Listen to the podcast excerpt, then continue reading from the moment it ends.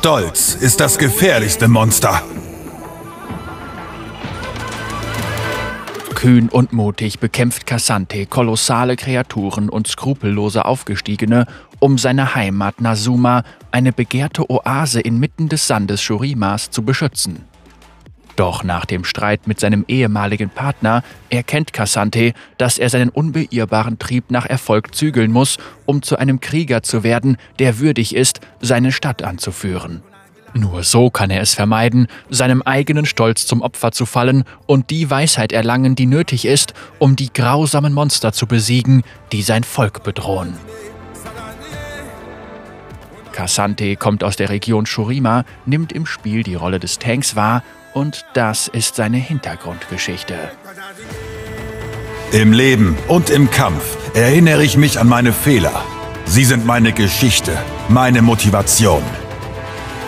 Cassante, der Stolz von Nasuma. Cassante wuchs mit der Vergangenheit seines Heimatlandes auf.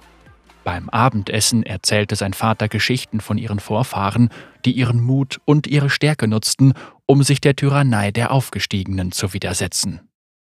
Seine Mutter berichtete von furchteinflößenden Kreaturen, die von den nasumanischen Gründern auf ihrem Weg nach Süden durch Shurima getötet wurden, bis sie schließlich ein Gebiet reich an den seltensten Wüstenschätzen entdeckten. Tobende Wasserfälle, bewaldete Klippen und eine vielfältige Fauna. Weit von den stolzen Aufgestiegenen entfernt war dies der Ort, an dem die Freie Republik Nasuma ihre Wurzeln schlug. Cassante saugte jedes Wort auf und schwor, Nasumas größter Kriegerjäger zu werden. Einer, der den Helden aus den alten Geschichten gerecht werden und sein Volk für viele Generationen anführen konnte. Zwei Jahrzehnte lang trainierte Cassante unter der Anleitung verschiedener Kampfkunstlehrer. Jedoch waren es seine Eltern, die ihn lehrten, Nasumas Gegnern mit Respekt gegenüberzutreten skrupellosen Räubern und imperialistischen Kriegsherren, die die Ressourcen des Stadtstaates begehrten. Um eine freie Republik beibehalten zu können, war mehr als rohe Gewalt nötig, erinnerten sie ihn. Während seines Trainings lernte Cassante gemeinsam mit nasumanischen Gelehrten unter anderem, wie die aus machtvollen Runen gewonnenen Materialien benutzt wurden, um fortgeschrittene Waffen zu erschaffen und eine Infrastruktur aufzubauen. Dadurch konnte ihre Heimat fünf Jahrhunderte lang gedeihen. Zu Beginn seiner Jagdzeit schloss Cassante viele Freundschaften, aber sein engster Freund war ein junger Mann aus Ossamal namens Tope. Während Cassante im Nahkampf unschlagbar war, spezialisierte sich Tope auf den Fernkampf. Die Chemie zwischen den beiden stimmte und war unvergleichlich.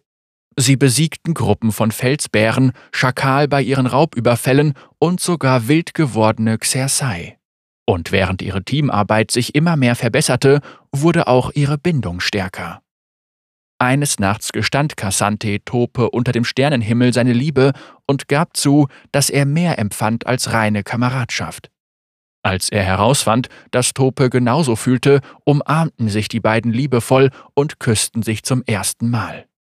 Gemeinsam dort unter den Sternen schien alles perfekt. Doch das war es nicht.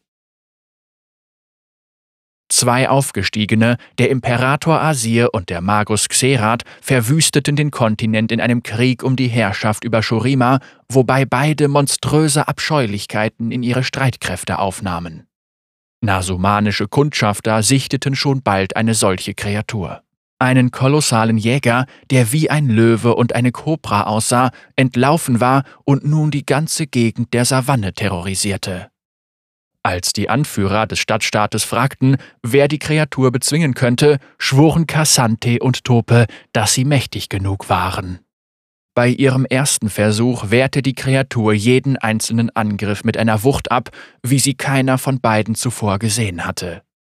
Sie erkannten, dass der Panzer, welcher die Kreatur von Kopf bis Schwanz bedeckte, sich bei nicht tödlichen Schlägen regenerierte.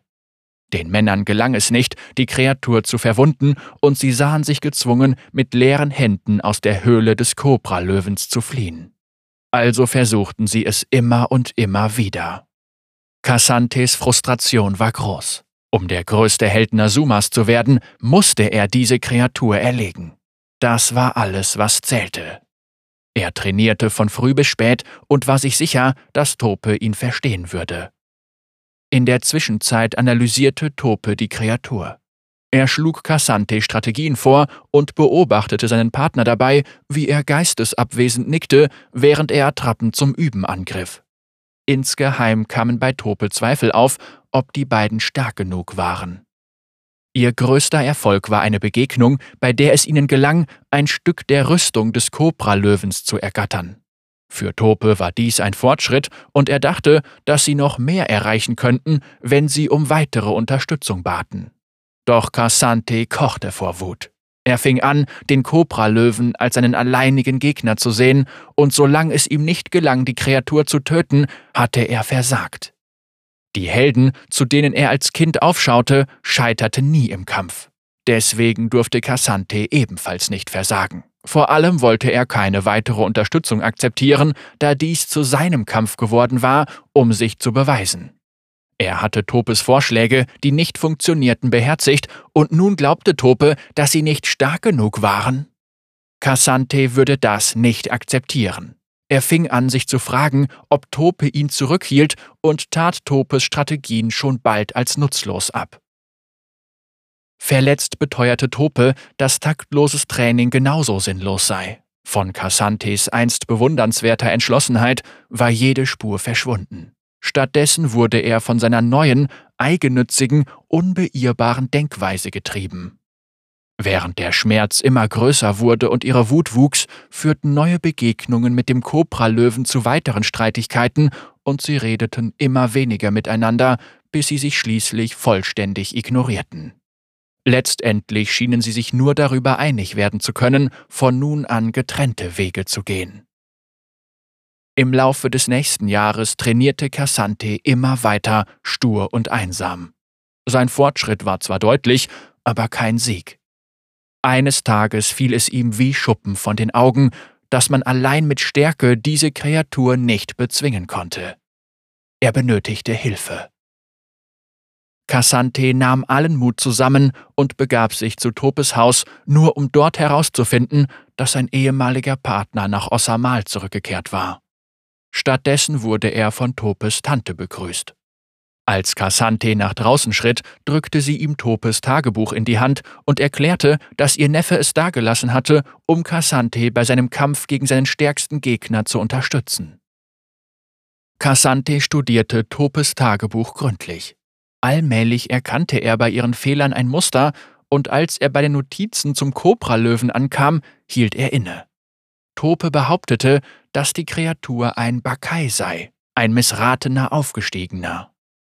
Er kam zu der Theorie, dass Xerath, der für seinen abscheulichen Missbrauch von Magie bekannt war, die shurimanische Fauna dazu gezwungen hatte, durch das Aufstiegsritual zu verschmelzen. Angeekelt las Cassante das Tagebuch von Anfang bis Ende durch und entdeckte Topes Theorien darüber, wie man den Bakai erlegen könnte. So viele Ideen, die Cassante selbst nie bedacht hatte. Und bis zum Abend hatte er einen Plan geschmiedet, Topes Methoden an schwächeren Monstern auszutesten. Während er immer stärker wurde, erinnerte sich Cassante an die Lehren seiner Eltern und er merkte, dass der Stolz ihn vom rechten Weg abgebracht hatte. Er hatte Topes Ideen nie genug respektiert, um sie wirklich ernsthaft auszuprobieren. In Wahrheit hatte Cassante seinen Gegner mehr respektiert als seinen eigenen Partner. Mit der Zeit akzeptierte er seine Fehler und war dankbar für ihre gemeinsamen Erlebnisse, aber auch dafür, dass er seinen eigenen Weg mit einer neuen Perspektive gehen konnte. Unter scharlachrotem Himmel näherte sich Cassante erneut dem Kobralöwen. Er rechnete mit jeder Bewegung, wich aus, wenn die Kreatur zuschlug und griff selbst an, wenn sie einen Fehler machte. Aus dem Sonnenaufgang wurde Sonnenuntergang. Seine Waffen waren zerbrochen und sein Körper voller Blut, doch sein Geist war ungebrochen. Als die Kreatur schließlich müde wurde, sah Cassante darin seine Chance und trieb seinen Gegner, inspiriert von Topes Theorien, an einem nasumanischen Wasserfall in die Enge, wo das natürliche Gewässer die Rüstung des Kobralöwen schwächte, wodurch Cassante den finalen Treffer landen konnte. Erschöpft stand Cassante erhobenen Hauptes da. Nicht stolz über das, was er geschafft hatte, sondern über die Reise, die er hinter sich hatte. Cassante wurde bei seiner Rückkehr von ganz Nasuma gefeiert. Gemäß der Tradition spendete er den Körper der Kreatur zur Untersuchung an Gelehrte und behielt selbst nur einige Platten ihrer Rüstung, um das Design seiner selbst erfundenen Enthofo-Waffen zu verfeinern. Sie waren nun so konstruiert, dass sie die regenerativen Eigenschaften der Rüstung beibehalten würden. Dadurch konnte Cassante sie, wenn ihre schwere äußere Schicht zerbrach, immer noch als scharfe Klingen führen, bis sie wieder ihre ursprüngliche Form annahmen.